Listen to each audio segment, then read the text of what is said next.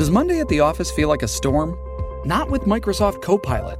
That feeling when Copilot gets everyone up to speed instantly? It's sunny again. When Copilot simplifies complex data so your teams can act, that sun's shining on a beach. And when Copilot uncovers hidden insights, you're on that beach with your people and you find buried treasure. That's Microsoft Copilot. Learn more at Microsoft.com/slash AI for all.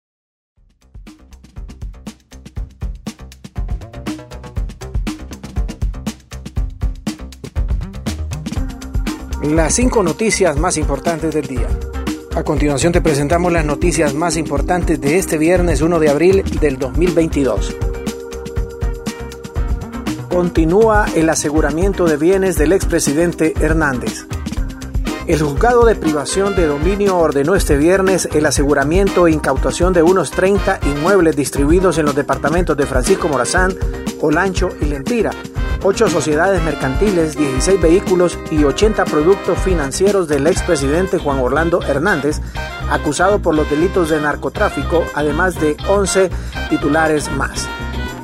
En ese sentido, con fundamento en los fuertes antecedentes de, hechos plasmados en los informes de investigación que sirvieron de sustento para fijar la pretensión de las medidas sobre el patrimonio identificado al ciudadano Juan Orlando Hernández Alvarado y su núcleo familiar, el Ministerio Público de Honduras, a través de la Fiscalía Especial contra el Crimen Organizado, presentó solicitud ante el Juzgado de Letras de Privación del Dominio de Bienes de Origen Ilícito para el aseguramiento e incautación de 33 inmuebles distribuidos en los departamentos de Francisco Morazán, Olancho y Lempira, 8 sociedades mercantiles, 16 vehículos y productos financieros. Instituto de la Propiedad recibe oficio para bloquear vehículos asegurados a Juan Orlando Hernández.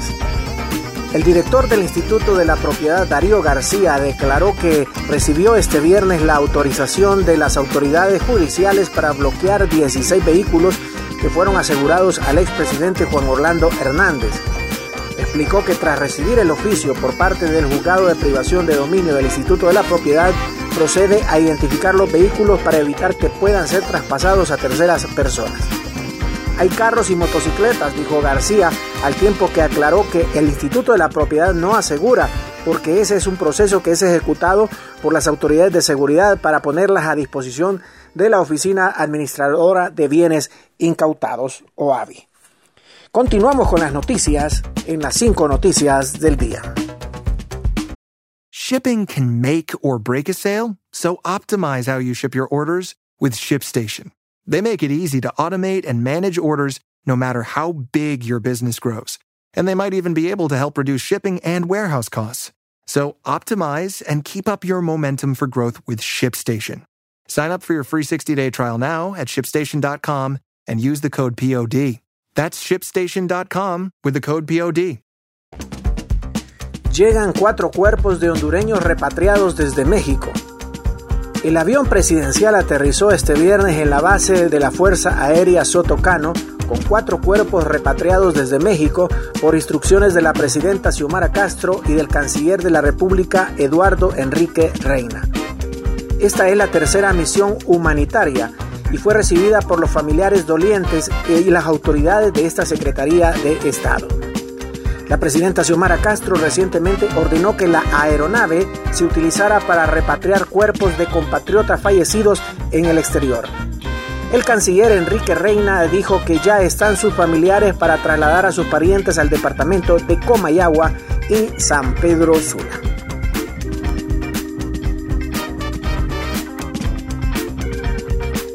CONAPID pide a equipos desalojar piscina olímpica.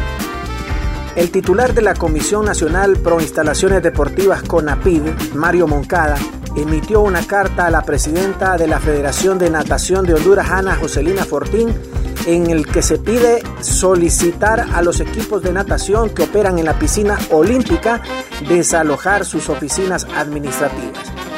La notificación de desalojo también es para los equipos tiburones, delfines, delfines maya, estrellas marinas y barracudas.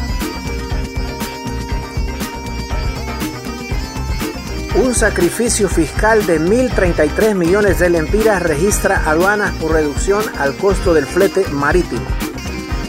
La Administración Aduanera de Honduras registra un sacrificio fiscal de 1.033.8 millones de lempiras como resultado de la medida económica extraordinaria de alivio relacionada con el costo del flete marítimo utilizado para el cálculo de valor de aduana en la importación definitiva de mercancías contemplada en el decreto número 96-2021. El decreto aprobado el 15 de octubre y publicado en el diario oficial La Gaceta el 18 de octubre del 2021 establece que el costo del flete marítimo para propósitos del cálculo de valor en aduanas de las mercancías se determina en base al 25% del valor consignado en el documento de transporte, representando una disminución de un 75% en la base imponible o base tributaria, la que se aplica sobre el valor costo más flete más seguro sí. Gracias por tu atención. Las cinco noticias del día te invita a estar atento a su próximo boletín informativo.